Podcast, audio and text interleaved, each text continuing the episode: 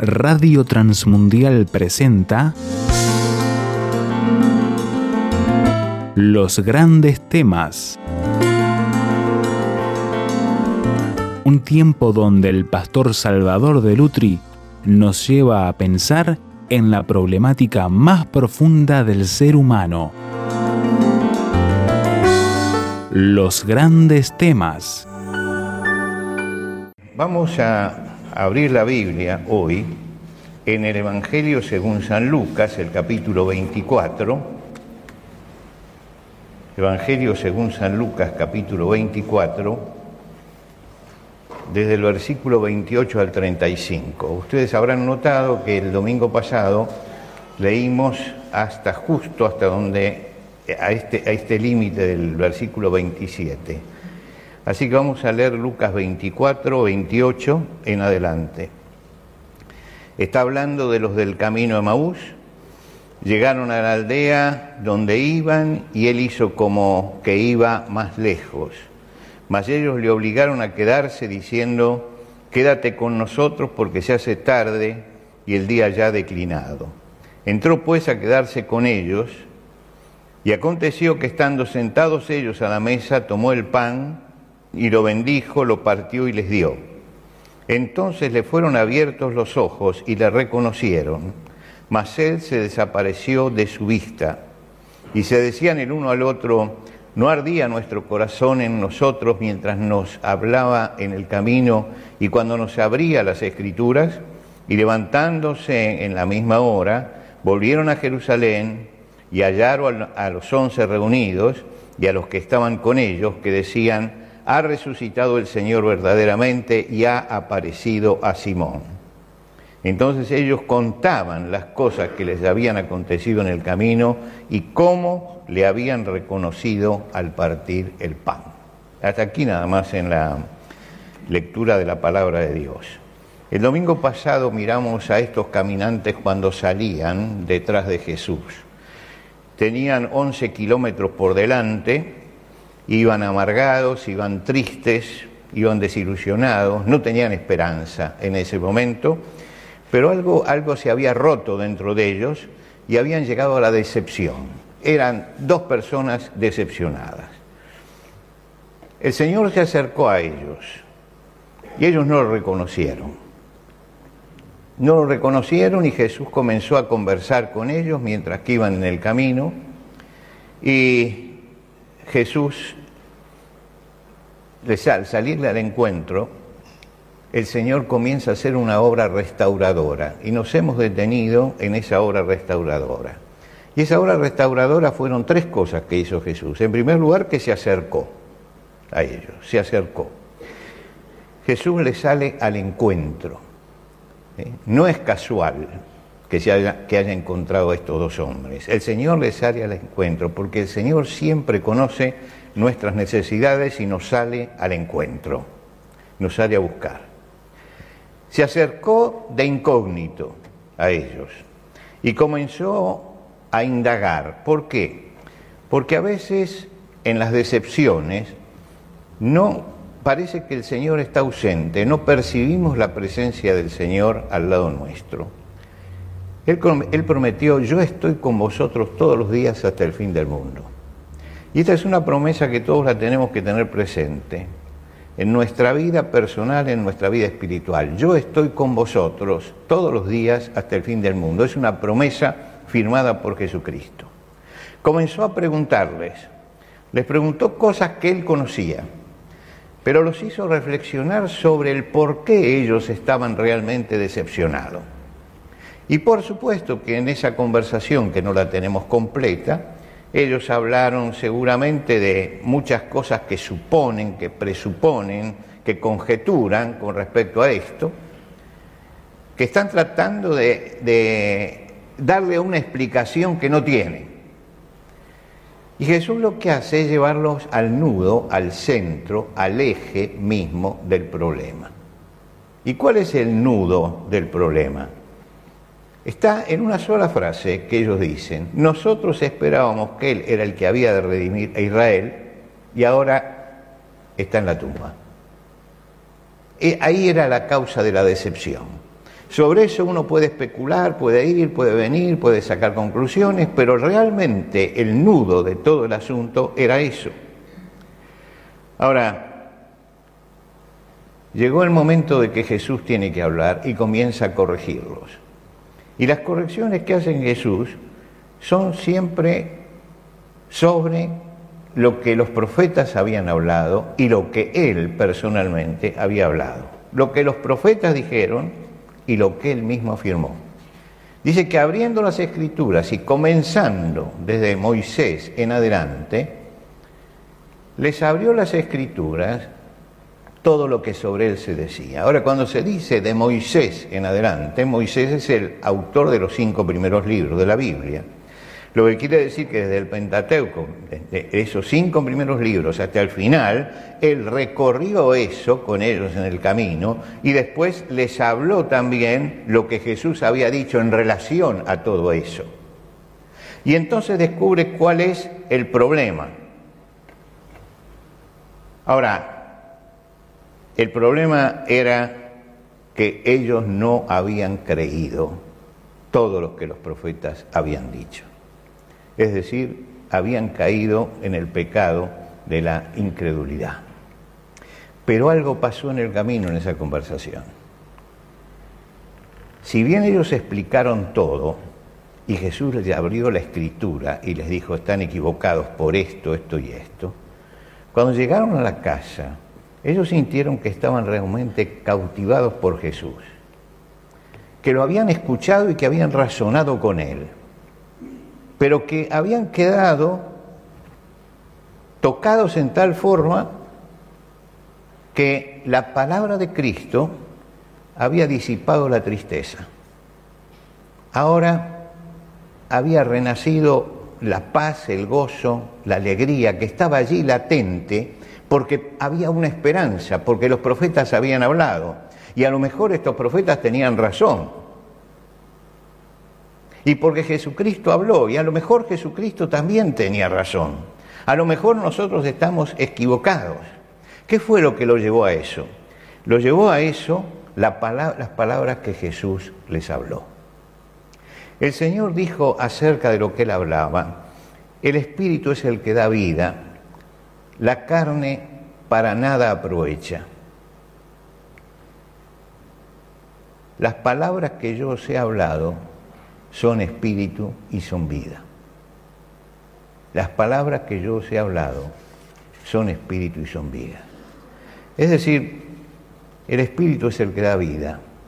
Todo lo que pensamos desde abajo, como pensaban ellos, la carne, lo humano, está diciendo, humanamente, todo eso no les da vida, lo único que les trae es amargura. Las palabras que yo les he hablado son espíritu y son vida.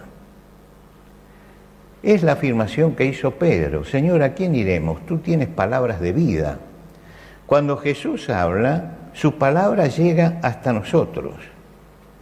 Y esa palabra que llega hasta nosotros es la palabra transformadora realmente. Y entonces le dice, bueno, Señor, quédate con nosotros lo invitan a la casa. Entran a, entran a aquel lugar y ellos todavía no se dan cuenta quién es Jesús, que están con Jesús.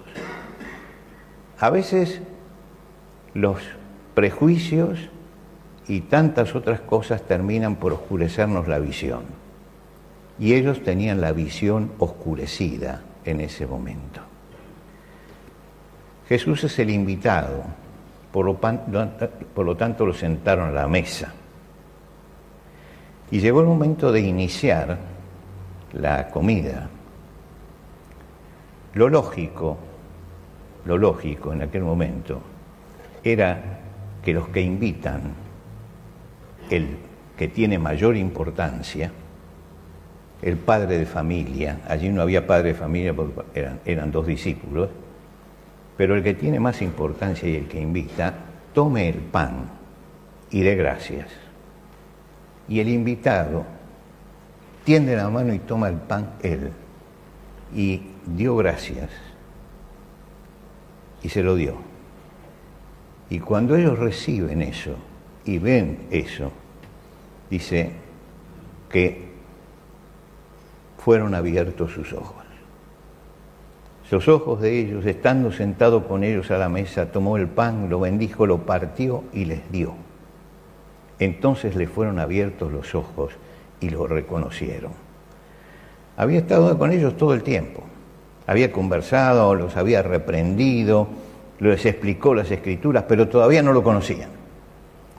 Y lo conocieron en ese momento. ¿Por qué?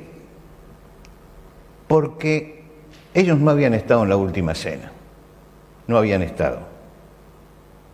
Quiere decir que no vieron a Jesús partir el pan en aquel lugar. No entendieron, no, no, comprendían todavía eso. Algunos dicen, bueno, comprendieron que era Jesús porque vieron las manos horadadas. Otros dicen, bueno, habían estado en la multiplicación de los panes y los peces y vieron el mismo gesto. Lo cierto es que los ojos de ellos fueron abiertos por obra del Espíritu Santo. El Espíritu Santo fue el que borró la tiniebla que tenían en ese momento en sus ojos, la nube que estaba ocultándoles el sol. El Espíritu Santo les abrió el entendimiento y reconocieron al Señor. Ellos creían que lo conocían ya, al Señor, porque habían estado con Él, porque habían sido discípulos. Entonces ellos creían que lo conocían al Señor y de pronto se dieron cuenta que no lo conocían, que no lo conocían, que el conocimiento de ellos era un conocimiento limitado, que ese conocimiento era puramente humano, que no habían llegado a entender lo que Jesús era para ellos. Creían que lo conocían, pero le faltaba conocerlo más. Le faltaba conocerlo más. Nosotros tenemos una frase que a veces repetimos y que seguramente quien no está familiarizado con la iglesia no debe entender qué es lo que queremos decir. Decimos, yo conozco al Señor. Ahora, pónganse en el lugar de quien está afuera. Yo conozco al Señor. Yo conozco a Jesucristo y todo el mundo conoce a Jesucristo. Todo el mundo conoce al Señor. En el conocimiento intelectual, todo el mundo conoce al Señor. Entonces, esa palabra no lleva el significado que tiene para nosotros. La expresión yo conozco al Señor es porque habla de la situación relacional que tenemos con Él, la relación que nos une. Muchos conocen a Jesús, pero no tienen una relación con Él. Y al no tener esa relación con Él, Jesús forma parte del conocimiento, de la intelectualidad, de la historia o de la religión. Pero no hay algo personal de compromiso. Y justamente en ese momento ellos conocieron al Señor realmente en algo más que, lo anterior ellos empezaron a tener un conocimiento relacional. Nosotros somos discípulos y buscamos cada día saber más de Jesús. Eh, venimos todos los domingos a abrir juntos la palabra de Dios. Venimos periódicamente para partir el pan. Tenemos los grupos de crecimiento y vamos, tratamos de indagar. Esa es la relación. Esa es la relación. ¿Y qué buscamos con todo esto? Y buscamos conocer al Señor. La palabra conocer tiene una diferencia entre los griegos y los hebreos. Los griegos, que eran una cultura visual, para ellos conocer era haberlo visto. Para los hebreos la palabra conocer era haberlo oído, haberlo escuchado haber hecho que esa palabra produjera algo en mí. Yo lo conozco para el hebreo, era algo me pasó con él. Algo me pasó con él. Fíjense ustedes que cuando nosotros vamos al libro de Génesis, en, los primeros capítulos, capítulo 4, dice, conoció Adán a su mujer, conoció Adán a su mujer y engendró un hijo. Usted se da cuenta que está hablando de que había establecido una relación íntima, personal. y que esa palabra conoció lleva esa carga. Y lo mismo sucede cuando vamos al libro de los jueces. En el libro de los jueces se dice que la Virgen nunca, la, mujer virgen se está refiriendo a eso, la mujer virgen nunca conoció varón, nunca conoció varón. Ahora fíjense, seguramente conocía muchos varones, de acuerdo al sentido griego, los había visto pero acá tiene un significado diferente. Conocer es engendrar algo. Es que algo me pasó. Y lo que nosotros entendemos muchas veces por conocer no es lo que toda la gente entiende por conocer. Conocemos al Señor en la medida que entendemos, en primer lugar, la palabra y la internalizamos en nuestra vida. Jeremías escribe, alábese en esto el que hubiere de alabarse, en entenderme y conocerme. Fíjense que usa las dos palabras, entenderme y conocerme. Primero, la comprensión. La comprensión es puramente intelectual. Ahora uno dice, y conocerme parecería que está de más. No, no está de más. Está diciendo que eso que yo capto produce algo en mi vida. Y si eso que yo tomo produce algo en mi vida, entonces voy he tomado el camino del conocimiento. Es decir, ahora sí empiezo a conocer en el, en el sentido profundo de la palabra al Señor, porque tomo un compromiso con Él. Cuando el profeta Isaías dice esto, está diciendo, habiendo entendido la palabra, la han puesto por práctica. Entonces entendemos y conocemos. El apóstol Pablo habla muchas veces del conocimiento y cuando le habla a los Gálatas dice, antes, no conociendo a Dios, antes, no conociendo a Dios, servíais a los que por naturaleza no son dioses. Antes, mas ahora conociendo a Dios, conociendo a Dios. Ahora, ustedes saben que los Gálatas tenían unos problemas, ¿no? Ellos creían que después de Cristo tenían que judaizar para que la salvación fuera completa, es decir, tenían que circuncidarse. Y Pablo se detiene y dice, bueno, conocen hasta acá. Le falta todavía conocer algo y por eso les escribe la carta, para que conozcan todas las cosas.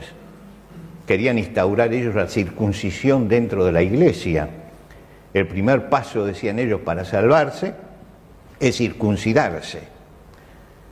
Ahora, el apóstol dice, ustedes ahora conociendo a Dios, o más bien siendo conocidos de Dios. Como diciendo, todavía no lo conocen totalmente, por eso dicen las tonteras que están diciendo. No lo conocen completamente. Ahora, Dios sí los conoce. Dios sabe que son sus hijos, a pesar de que estén pensando mal con respecto a eso. Dios sabe que han entregado la vida a Jesucristo, a pesar de eso que están ellos pasando. Pero Él dice, eh, o más bien siendo conocidos de Dios, pueden tener la seguridad de que el Señor sí los conoce a ellos.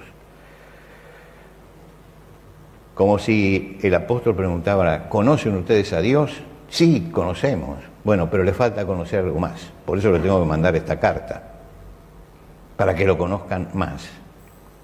Pronto nos damos cuenta en nuestra vida, como los de Maús, que los conocemos, pero todavía nos falta conocer. Nos falta conocer. A todos. El apóstol Pablo cuando escribe a los Corintios dice, ahora vemos por espejo, oscuramente. Eran los espejos de la época, que eran bronce bruñido, entonces no se veía claramente. Ahora vemos como en un espejo, oscuramente. Mas entonces, está hablando de cuando lo veamos cara a cara, cuando lo veamos cara a cara, entonces conoceré como soy conocido. Quiere decir que el Señor tiene el conocimiento completo nuestro y nosotros vamos adquiriendo el conocimiento a medida que vamos avanzando. Y eso fue lo que le pasó a estos hombres, que tenían un conocimiento de Cristo, porque lo habían seguido como, como discípulos, pero le faltaba todavía algo más para llegar a entender quién era el Señor. Y cuando ellos entendieron, el Señor desapareció y ahora ellos tienen que seguir creciendo espiritualmente sobre la base de lo que han recibido. La presencia del Señor los, ellos, empezaron a analizar esa presencia del Señor. ¿Qué había producido en sus vidas esta presencia? ¿Qué había producido Jesús estando con ellos mientras que ellos no lo conocían? Y entonces dice que se decían el uno al otro, pero no ardía nuestro corazón en nosotros mientras nos hablaba en el camino y cuando nos abría las escrituras había empezado a arder el corazón de ellos en alguna forma porque estaban cerca de la palabra de Dios. Y cuando nos acercamos al Señor, escuchamos sus enseñanzas, abrimos su palabra, reflexionamos, nuestro corazón empieza a arder, arder. Una palabra para todos los que enseñan en, en la iglesia, todos los que enseñan a los chicos, los que enseñan a los a los grupos de crecimiento, los que tienen en algún lugar, los que enseñan a los jóvenes. Cuando nosotros agarramos la Biblia para preparar un sermón, estamos agarrando una herramienta. Para que la Biblia tenga efecto, yo no la tengo que agarrar como herramienta. Tengo que agarrarla como la palabra de Dios para mí. Quiere decir que el primer paso para preparar un sermón es que uno lea el pasaje y se pregunte delante de Dios, ¿qué me está diciendo esto a mí? Y cuando el corazón empieza a arder, recién uno puede transmitir a otros, si no es conocimiento insustancial, totalmente. Quiere decir que esto es todo un proceso que nos tiene que movilizar a qué? A sentir que nuestro corazón arde frente a la palabra de Dios y buscamos al Señor por eso. Por eso lo importante en la lectura de la palabra de Dios y en, nuestra formación espiritual y en nuestro crecimiento es, por supuesto que la comunión que tenemos aquí, pero los momentos que en soledad en meditación y en oración estamos con el Señor y ahí el Señor comienza a hablar a nuestro corazón particularmente. Es muy importante esto, es muy importante porque es el principio de todo ministerio, es el principio de todo trabajo para el Señor. No existen trabajos que no necesiten esto, necesitamos que tengamos, tener el corazón ardiente para servir al Señor. ¿Y cómo arde el corazón? Y yo me tengo que acercar a su palabra y tengo que sentir el impacto de la palabra en mi vida. Y si no siento el impacto de la palabra en mi vida, si no siento que esa palabra que yo voy a enseñarle a los chicos, a los jóvenes o a los mayores, esa palabra es en primer lugar para mí y que yo la internalicé primero, lo que yo enseñe es totalmente superficial. Esto es muy importante tenerlo en cuenta siempre, porque es la base de la comunicación espiritual. La comunicación espiritual no es lo mismo que el trabajo docente. Trabajo docente pasa conocimiento. Nosotros transmitimos no solamente la palabra de Dios por lo que enseñamos, sino también por lo que vivimos, por lo que experimentamos, y eso es lo que le da fuerza al mensaje. Cuando ellos sintieron eso, cuando entendieron el proceso, eso los movilizó para la comunión. Y los movilizó para la comunión porque dice, y levantándose en la misma hora, volvieron a Jerusalén. ¿Por qué volvieron a Jerusalén? Si ellos eran de Maús. ¿Por qué volvieron? Porque tenían la necesidad de compartir con los otros. Y fue lo que hicieron, que cuando llegaron, todos compartían que eh, al Señor hemos visto y ellos dijeron, nosotros también. Es decir, apareció el testimonio de la comunión de aquel que ha sido movilizado internamente por el Señor y sabe que tiene un tesoro que en alguna forma tiene que compartirlo con otro. tienen una buena noticia y la van a testimoniar y van a gozarse con los otros que tienen la buena noticia. ¿Por qué? Cuando ya la iglesia estaba en ciernes, en el libro de los Hechos, Pablo, eh, Pedro y Juan fueron llevados delante del concilio y les prohibieron que predicaran el Evangelio. Y ellos le contestaron, no podemos dejar de decir lo que hemos visto y oído. Es decir, no podemos dejar de decir, era algo compulsivo lo que el Espíritu Santo hacía en ellos, porque les estaba costando la vida y sin embargo tenían que decirlo, es que habían estado con el Señor. Y esto es lo, profundo que tiene la iglesia en los tres primeros siglos.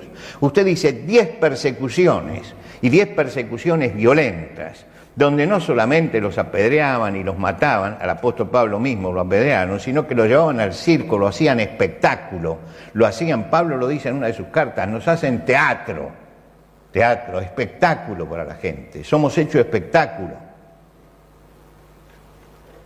Los romanos en el último estadio de los juegos, porque al principio eran juegos malabares como cualquiera, y después fueron haciéndolos cada vez más agresivos, y después trajeron, pusieron pelear hombres los gladiadores, y después trajeron fieras, y después era cuestión de ponerlos con fiera y tirarle gente para que se la comieran. Y todo el pueblo gozaba eso. Ahí llegaron los cristianos. Quiere decir que los tiraban directamente a las fieras para que los Ahora, ¿cómo podían estos hombres que corrían ese peligro estar callados? Es que el fuego del Espíritu Santo por la lectura de la palabra de Dios y la meditación y la oración los había levantado en tal forma que no podían dejar de decir lo que habían visto y oído. A pesar de la persecución, a pesar de eso, no podían dejar de, decir lo que habían visto y oído. No podían dejar de compartir la experiencia que ellos tenían con Cristo, que era una experiencia poderosa. 300 años así, y el imperio tuvo que rendirse a que esta gente no es domable. El imperio tuvo que claudicar. Aquella frase de Juliano el Apóstata, en el momento de morir, que se levantó contra Cristo, y él dijo en el momento de morir, venciste Galileo, venciste, venciste. Y hoy estamos aquí por la gente que se llegó a Cristo y que siente que Cristo ha vencido, que Galileo ha vencido, en primer lugar en nuestra vida. Y que ese Cristo vencedor nos da un mensaje compulsivo. No podemos dejar de decir. Ellos tenían que partir su pan con los demás alabar con los demás, gozarse con los demás, buscar la comunión con los demás.